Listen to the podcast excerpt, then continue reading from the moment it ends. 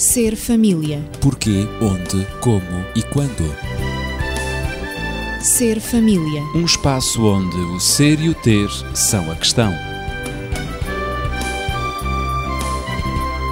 Ser família. Um mundo a conhecer.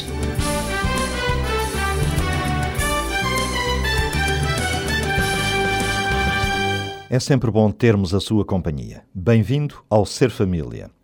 Estou acompanhado de Natividade Lopes na Pedagogia e Daniel Esteves, médico e terapeuta familiar, os amigos e colaboradores habituais. Hoje temos um tema aliciante que é o sentimento de culpa. Digo isto para provocar já o nosso raciocínio, porque quando analisamos o sentimento de culpa, ele predomina de tal modo na pessoa, no indivíduo e na sociedade que tem sido alvo de grandes estudos, quer a nível psicológico, como sociológico e também teológico. E temos uma questão que nos foi colocada por uma ouvinte e dizia a senhora que sempre que existe uma discussão entre mim e o meu marido, fico arrasada devido ao sentimento de culpa do qual não me consigo libertar e que me persegue durante muito tempo. E perguntava à senhora como posso libertar-me deste sentimento tão destruidor. Ora, esta é exatamente a questão à qual vamos tentar responder no programa de hoje. E convido o Dr. Daniel, provavelmente, a iniciar esta reflexão e a resposta. Quando falamos, portanto, com pessoas que estão deprimidas, solitárias, que lidam com conflitos no casamento, que estão a suportar processos de divórcio, pessoas com problemas de alcoolismo, homossexualidade ou com doentes que estão em sofrimento, enfim, ou pessoas que estão, portanto, avançadas na idade e que não conseguem adaptar-se exatamente a essa idade, poderíamos dizer que todos eles podem facilmente manifestar sentimentos de culpa. No caso da nossa ouvinte, sente, portanto, esses sentimentos também de culpa. Ora, é necessário que nos coloquemos numa perspectiva de reavaliação do que está para trás, do que justifica ou não esses sentimentos. Esse sentimento, claro. Por vezes, o sentimento de culpa pode gerar, por exemplo, ódio de si próprio. A pessoa não gosta de si própria por aquilo que falhou, por aquilo que não foi capaz, por aquilo que não conseguiu. O que quer dizer que o sentimento de culpa poderia estar ligado à necessidade da autopunição, castigar-se por aquilo que aconteceu, porque se sente responsável por isso, poderia estar ligado a um certo desequilíbrio emocional, o que quer dizer que, em qualquer uma destas versões, haveria aqui uma componente muito grande de frustração pela diferença que existe entre o que deveria acontecer, pensa a pessoa, e aquilo que na realidade aconteceu. Portanto, quando surge esta diferença, poderemos de algum modo ter esse sentimento de culpa. E estes sentimentos de culpa podem, inclusive, ser de situações extremamente graves. E todos nós temos na memória aquilo que aconteceu com aquela criança desaparecida no Algarve, um facto que nos preocupou e preocupa subejamente todo o país. E, como... e, para além de fronteiras, não é? Exatamente. E como a comunidade se... internacional. Também ela se uhum. envolveu fortemente neste processo. É verdade. E como também sabemos que aqueles pais, de algum modo, se culpabilizam por aquilo que aconteceu. E terão, numa declaração que prestaram em 25 de maio, terão dito que o sentimento de culpa nunca os irá abandonar mas depois dizem aquilo que nos parece ser bastante positivo e ser, portanto, uma perspectiva a reter. O importante é olhar para a frente. Olhar para o futuro. Exatamente. E manter alguma esperança. Sem dúvida. Mas não será que aquilo que esses pais sentem e outros em situações idênticas, eh, as pessoas por vezes talvez possam confundir sentimento de culpa com remorso? Sim, é possível. Pode haver, portanto, essa confusão. Vejamos então como é que nós podemos distinguir uma um coisa da outra. É isso. O sentimento de culpa poderá ser aquilo que acontece quando não fazemos algo que gostaríamos de ter feito ou que até achamos que poderíamos ter feito. Será, portanto, um pequeno desapontamento, mas é um desapontamento passageiro que depois, portanto, se desvanece, desaparece completamente. Esse será, portanto, o remorso. Mas, quando nos é exigido algo para o qual não temos vontade, ou não temos capacidade, ou vocação, ou porque também não o compreendemos concretamente e corretamente, quando exigimos isso de nós próprios, surge muitas vezes a culpa em forma de condenação. Portanto, a culpa é uma coisa, que é uma responsabilidade. O sentimento de culpa é já o resultado da percepção da culpa, em que nós, portanto, achamos que, afinal de contas, não prestamos Surge, portanto, aqui algo que nos leva a diminuirmos-nos, a sentirmos-nos inferiores, a pensarmos que não valemos a pena, que não temos, portanto, uma posição e uma dignidade semelhante à dos outros. E nessa altura, então, aí sim, diríamos, estamos a vivenciar um sentimento de culpa. Esse sentimento de culpa é como que uma certa autopunição levará à autopunição. A noção que eu tenho de que, afinal, eu não presto. Exato. Então leva-me a aceitar e a assumir como, muitas vezes até necessário, que afinal de contas eu tenha que passar por esta ou aquela experiência, porque é, entre aspas, a fatura que eu tenho que pagar por aquilo que eu não faço ou que não fiz. Penalizo-me. Penalizo-me. Portanto, como se isto fosse, digamos, uma regra direta não fizeste, agora pagas dois espaços, estás a jogar, é digamos, com alguém, não é? E, portanto, no, isto não aconteceu, retrocedes dois espaços. Exato. É um pouco isso que muitas vezes nós fazemos na vida. Temos esse sentimento de culpa, pronto, eu agora tenho que retroceder dois, cinco, dez espaços na minha vida. Uhum. Tenho que, portanto, sofrer as consequências desses factos. Também poderemos dizer que o sentimento de culpa é o sentimento de ser indigno ou de ser mau. Há pessoas que se sentem más, não é? De serem indignas. Sem dúvida, sem dúvida. Se eu não atinjo aquele estatuto, aquela norma, aquele objetivo, aquele padrão, que, aquele padrão que me propus ou que considerei que deveria ter atingido, então nessa altura é porque eu de facto não presto. Exatamente, eu ia mesmo dizer a essa frase. Há pessoas que dizem mesmo de si próprias: Eu não presto para nada. Isso mesmo. É uma frase muito negativa. Muito é? negativa. São pessoas que se minimizam de uma forma exagerada, claro. porque todos nós prestamos sempre alguma coisa, ninguém, por muito pouco que seja, perde na totalidade a sua dignidade e o direito ao seu próprio espaço. O ser todos humano é temos valor. Digno é sempre digno e todos temos valor. E precisamos de também assumir esse valor que temos. Claro. Natividade, a questão do remorso, do sentimento de culpa. Eu estou aqui precisamente para aflorar o aspecto pedagógico da questão. Muito bem. É claro que quando o sentimento de culpa está carregado de remorsos, de censuras, ele pode ser destruidor. Mas o sentimento de culpa não deve ser de todo em si mesmo destrutivo e destruidor. Aliás, como a nossa ouvinte diz que o que ela sente é vontade de se libertar desse sentimento tão destruidor.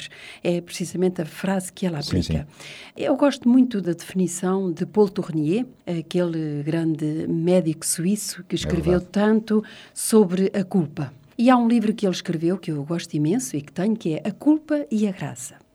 Ele, como uh, médico cristão, escreveu alguma coisa como isto. Diz ele: A verdadeira culpa é, principalmente, você não ousar ser você mesmo. É o medo de julgamento dos outros que nos impede de sermos nós mesmos, de nos mostrarmos tal como somos, de manifestarmos os nossos gostos, os nossos desejos e convicções, de nos desenvolvermos, de nos expandirmos segundo a nossa própria natureza, ou seja, livremente.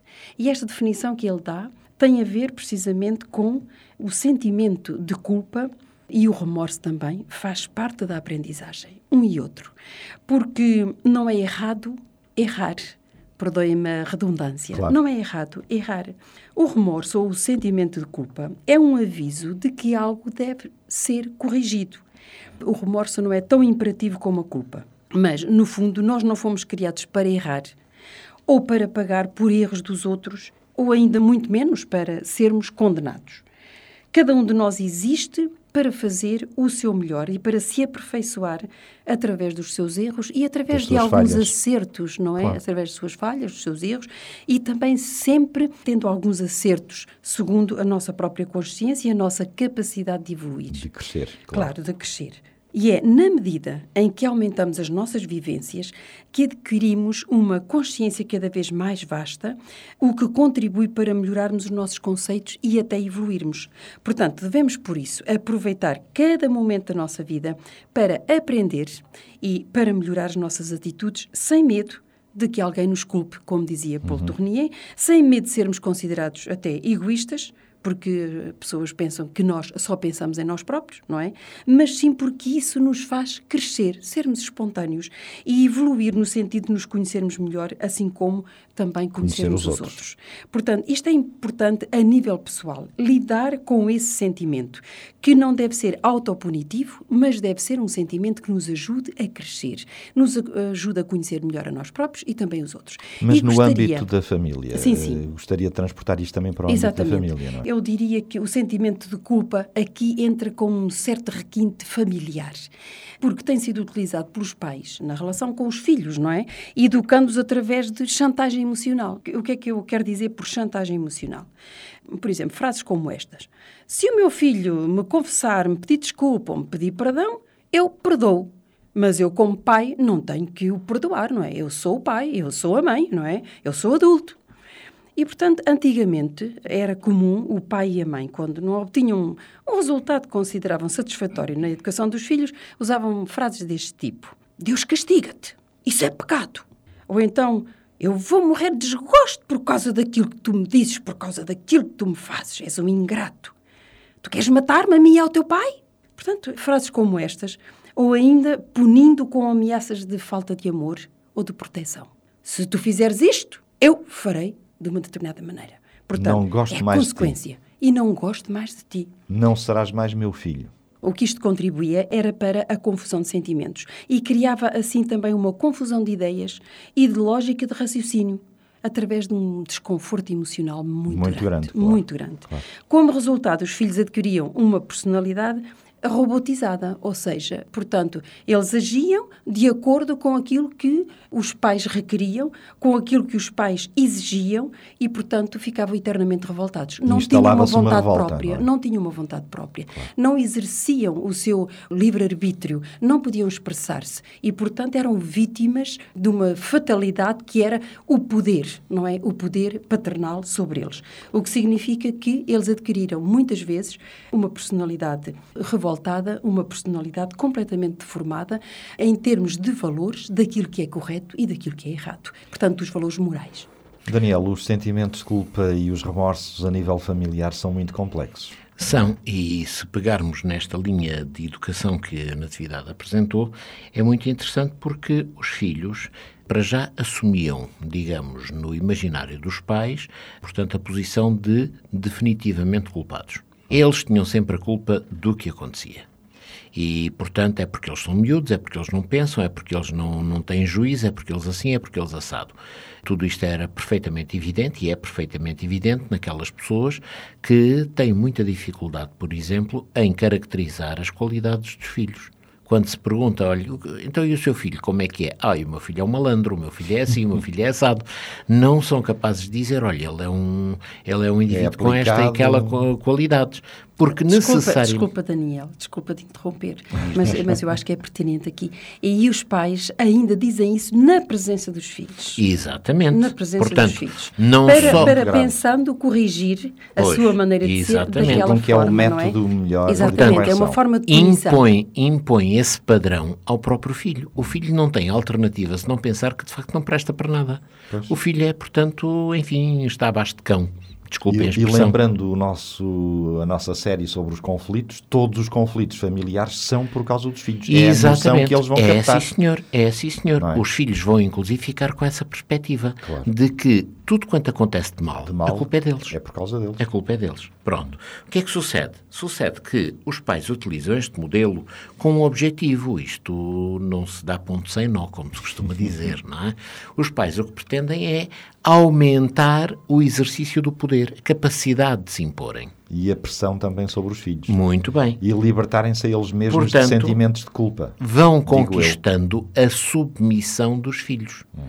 Porque chega a um determinado momento que o filho reage pela negativa, com comportamentos, digamos, menos convenientes, até porque ele não tem condições para ter comportamentos positivos, porque ele não presta. Claro. Portanto, ele só pode reagir negativamente.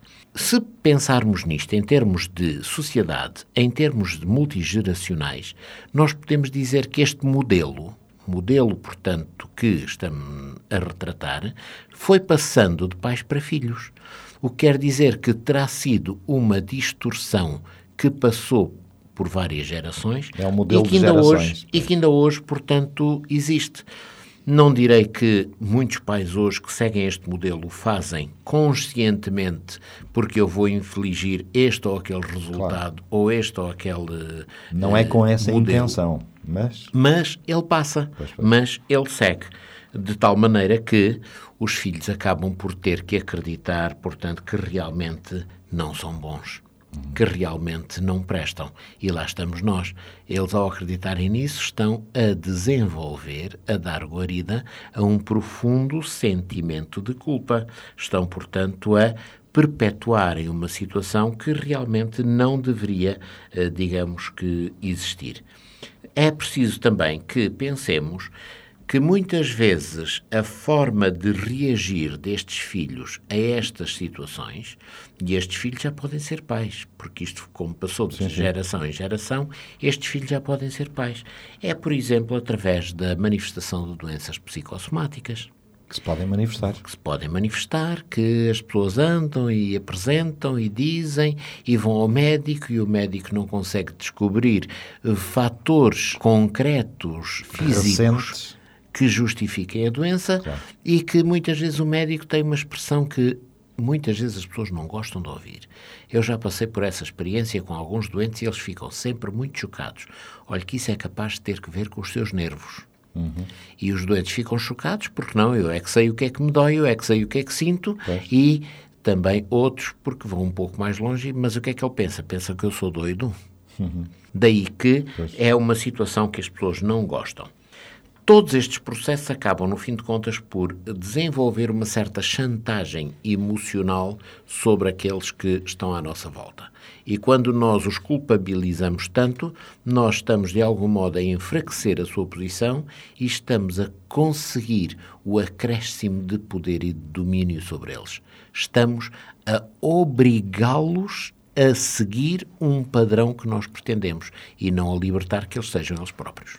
Mas, Natividade, a vida afinal exige apenas que nós façamos a nossa parte, a nossa obrigação, cumpramos a nossa função, não é? Absolutamente. Não é da nossa responsabilidade viver ou resolver a vida dos outros. É evidente que, como adultos, como educadores, que todos nós somos, nós temos que ensinar. Podemos ensinar, podemos orientar, podemos sugerir, ajudar os outros nas suas Claro. dificuldades, não é? No desconhecimento de muitas coisas, esclarecê-los. Mas o que importa em relação ao sentimento de culpa não importa o que aconteceu no passado.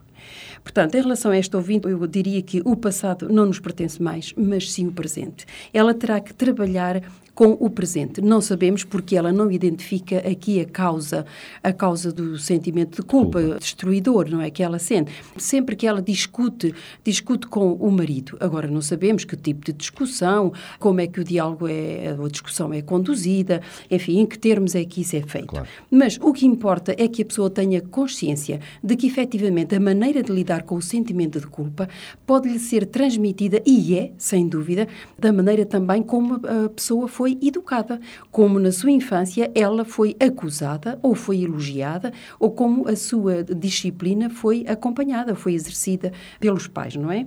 Portanto, pela família.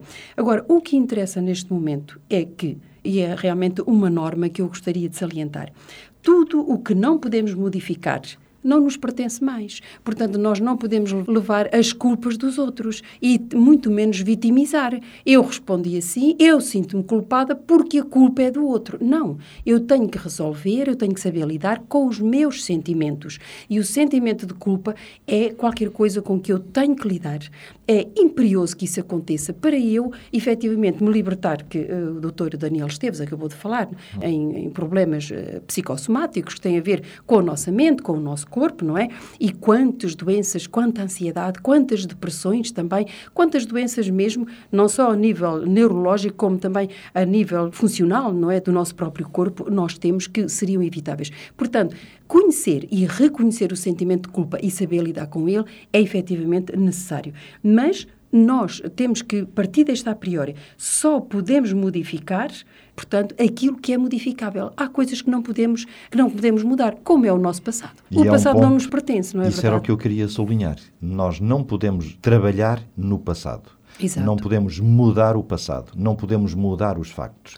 Interessa é encarar o presente, o presente e preparar para- o futuro. Exatamente, para termos um futuro diferente, um futuro melhor, mais liberto de sentimentos de culpa Podemos ir, destruidores. podemos ir nesta linha, Daniel. Sim, sem dúvida, o passado deve ser a escola de preparação do presente que, por sua vez, dará lugar a um futuro melhor. Portanto, é dentro desta perspectiva. Aprendendo com o passado para construir o futuro. Isso, exatamente. Não Ora, adianta passarmos a vida a dizer os meus pais é que foram culpados da Claro, maneira como claro. eu sou. Portanto, da maneira como me educaram, eu não tenho culpa. Não. Como adultos, chegando, portanto, à idade Devemos adulta, assumir. temos que assumir, nos responsabilizarmos e, portanto, há sempre coisas que eu posso modificar. Muito bem, portanto, agora nós podemos avançar e poderemos dizer que muitas vezes a culpa, ou o sentimento de culpa, acaba por se fechar num círculo quase que infernal. Pois. Porquê? Porque acontecer. uns erram e culpam-se por isso. Outros são vítimas dos erros daqueles que erraram Uhum. e também culpam-se a eles e aos outros. Há ainda os que não fazem nada ou que tudo o que fazem são culpados. Portanto, são culpados por nada fazerem e são culpados porque fazem, não fazem bem ou não fazem como os outros desejariam. E depois aqueles que justificam os seus próprios erros e, portanto, justificam culpando terceiros. Daí que acabamos, no fim de contas, por estar envolvidos numa verdadeira loucura. É um tentar- emaranhado. É um emaranhado terrível. É. A tentar ver e às vezes é complicado sabermos por onde pegar, qual a ponta do novelo. Não se consegue descobrir. É muito complicado, é verdade. Aquilo que o Daniel acabou de dizer fez-me lembrar uma frase de Carl Jung, que tem sido objeto de muita reflexão quando se anda a explicar o que é culpa, ou falar sobre a culpa, que eu não posso Uhum. Qual é a efetivamente falhar. A frase é esta. Jung diz que a verdade sai do erro. Imagina, a verdade sai do erro. Por isso, nunca tive medo de errar, diz ele. Nem dele me arrependi seriamente. Não me arrependi do erro. Porque parece-me que, dissecando um bocadinho esta frase... uma frase ousada, Esta, é? esta frase de Young, ele quer dizer que há vantagem em errar. Porque errar vai nos permitir crescer. Ora, nós temos muita dificuldade em lidar com os nossos erros. E o sentimento de culpa, precisamente, o sentimento de culpa subjetivo, que é desse que estamos a tratar, o sentimento de culpa pessoal, precisamente esse sentimento é baseado nos erros que nós cometemos. Erros que nós desejaríamos ter evitado, mas que não conseguimos evitar. E então sentimos uma grande frustração e Claro. sentimos culpados. É evidente que os erros podem ter uma função pedagógica quando são assumidos. Mas quantos erros precisamos nós de cometer, afinal, antes de chegarmos à verdade e à correção? Essa é que é a questão, Pois, eh, matematicamente é um bocado complicado dizer quantos. Pois. Nem penso que seja essa a grande perspectiva sob a qual nos devemos colocar. Sim, sim. A perspectiva é que crescimento é que eu posso obter destes erros. É Não acredito que devamos cometer erros propositadamente pensando que vamos crescer. Claro. Se à partida sabemos que são erros, não vale a pena, porque já podemos fazer o crescimento Com prévio sem os cometermos. Portanto, há é que pensar como é que eu posso crescer em face daquilo que eventualmente possa ser um erro. E, portanto, evitar cair na sensação de um sentimento destruidor. Não esqueçamos que a raiva mais as mágoas reprimidas é igual à culpa. E, portanto, se é igual à culpa, vai também criar a noção da autopunição. Isto é, a maior parte das vezes, algo que afeta a nossa alma, que corrói o nosso ser, a nossa mente e que não nos dá de maneira nenhuma, portanto, tranquilidade. É preciso, portanto, que tentemos entender a culpa compreender a culpa, para então podermos depois geri-la como deve ser.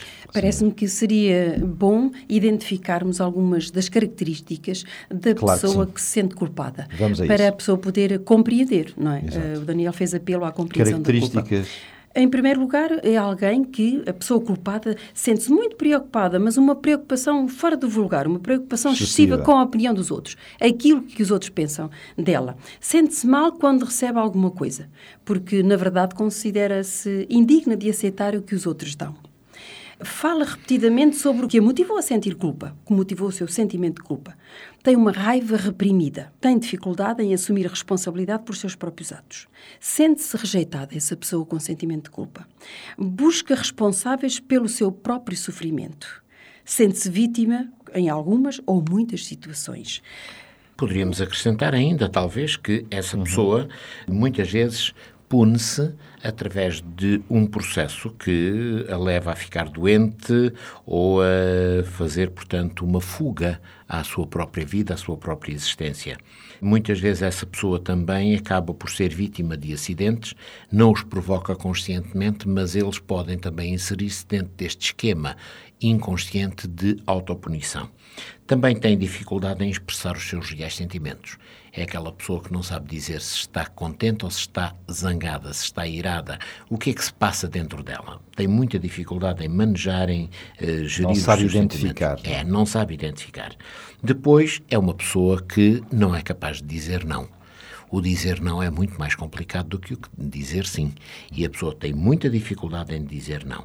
Porque é uma pessoa limitada em termos sociais e em termos de grupo social de apoio, também tem uma necessidade tremenda de agradar. E por essa razão também o não pode não ser o mais conveniente para ela. É uma pessoa que está sempre a fazer alguma coisa pelos outros e normalmente se esquece de si própria. O que a leva também a vitimizar-se, porque tanto que deu aos outros e os outros não se lembraram dela, por exemplo. Não a recompensam. Exatamente. Quando surge qualquer coisa em relação a si própria, considera-o de menor importância ou que não, en- não encaixa no seu esquema de vida, portanto, muita dificuldade em fazer algo só para si. Não consegue administrar o tempo, está sempre sobrecarregado, é uma pessoa que tem uma autoestima baixa e necessariamente também um amor próprio também muito, muito baixo. Ora, é muito provável que a nossa ouvinte que colocou esta questão possa, analisando esta listagem que apresentamos, identificar-se com algumas destas características ou com outra. É preciso que reconheça que a culpa traz muitas consequências ao nosso modo de ser e ao nosso modo de agir. Portanto, se ela o fizer, ela certamente que começará a encontrar as pistas que neste momento ainda não descobriu. Claro. Natividade. Eu penso que, além de identificarmos as características da pessoa que se sente culpada, também irmos às causas do sentimento de culpa. Isso poderá ajudar a uma melhor compreensão do sentimento de culpa. Pode ser uma injustiça, a causa, pode ser a morte do ente querido, a morte de alguém, a pessoa não concorda, sente-se revoltada. Pode ser a religião, que também a culpa Algumas de tudo crenças. a torna indigna, não é? De receber o perdão, por exemplo. Pode ser a manipulação de alguém, a crítica, acusações, a repressão, como acontece entre pais e filhos, como já falámos aqui, e também, por vezes, no casal. A rigidez, a inflexibilidade, o julgamento, portanto, a pessoa ser julgada por alguma coisa que não fez, o controle, que é exercido sobre ela, a dependência, a sobreproteção, a raiva contida, o medo, a rejeição, o abandono, a mentira, o prazer, a expectativa, comparações, sei lá, necessidade de agradar, até no próprio nascimento podem surgir sentimentos de culpa relativamente à maneira como a pessoa nasce. O comodismo ou falta de atitude, o preconceito, os segredos, principalmente entre os familiares, enfim, pode haver muitas outras causas. Mas, sobretudo, eu gostaria de salientar aqui os padrões de certo e errado, de bom e de mau, que geralmente são desenvolvidos na infância. Já me referi a eles, mas gostaria de desenvolver um pouquinho mais, porque para alguns pais os padrões são tão rígidos e tão altos que os filhos nunca os conseguem alcançar. Os elogios ou os encorajamentos são praticamente nulos para esses pais. Quase que não existem. É, são pais insatisfeitos. E, portanto, a criança é sempre culpada, como nós já referimos aqui. É uma criança que é condenada pelos pais, é culpada de tudo, é criticada, é castigada com tanta frequência que efetivamente ela sente-se um autêntico fracasso, não é? Portanto, a sua autoestima, o seu amor próprio são afetados com isto. Como resultado surge a autoacusação, a autocrítica, os sentimentos de culpa e os sentimentos de inferioridade persistentes, portanto, em permanência na criança. Cria mesmo uma cultura de inferioridade. Portanto, tudo porque a criança aprendeu um conjunto de padrões muitas vezes impossíveis de alcançar. Embora os pais geralmente expressem esses padrões, eh, que podem ter origem na igreja, como já dissemos, que acreditam na obtenção da perfeição pelos seus próprios meios, pelos meios humanos, à medida que crescem as crianças, adotam os padrões dos pais. E nunca se sabe se, e isto é uma questão que eu coloco no ar, se aquele sentimento tão português de que a culpa é sempre do outro, não é? Se não foi à força também de nos terem culpabilizado a nós tanto a ponto de não sermos apreciados, de não sermos valorizados com a educação que nós recebemos. Portanto, pais que exigem perfeição em si mesmos estabelecem padrões que nunca podem ser alcançados e envolvem-se em sentimentos de culpa, de autocrítica e depois de inevitáveis fracassos. Como... Daniel, para concluirmos para umas concluir, últimas frases. Ok, eu poderia dizer que Paul Tournier diz, e com muita razão, que não existe uma linha divisória entre a inferioridade e a culpa. Portanto, muitas vezes, quando manifestamos culpa, estamos a extravasar um pouco o nosso sentimento de inferioridade. Por isso, eu proporia à nossa ouvinte que procure ter a consciência exata da origem do seu sentimento de culpa. Explore um pouco mais sobre o que gerou em si a culpa. Comece por perguntar-se o que lhe faz sentir culpada. Uhum tudo isto, se ela começar a fazer esta análise, uma análise racional, ela eventualmente chegará à conclusão de quais as situações em que se sente culpada, porquê e como é que surge essa culpa. Se fizer assim, ela, portanto, poderá começar a compreender o porquê do seu sentimento de culpa. E a lidar melhor com esse próprio sentimento. Sem dúvida. Então, na próxima semana, nós veremos quais são as consequências da culpa. E se nos quiser contactar, já sabe, eu vou lembrar eh, os contactos telefónicos 219 106 310 219 106 310. Estaremos consigo na próxima semana. Entretanto, viva o melhor possível, sem sentimentos de culpa e olhe para o futuro com confiança. Ser família. Porquê, onde, como e quando. Ser família. Um espaço onde o ser e o ter são a questão. Ser família. Um mundo a conhecer.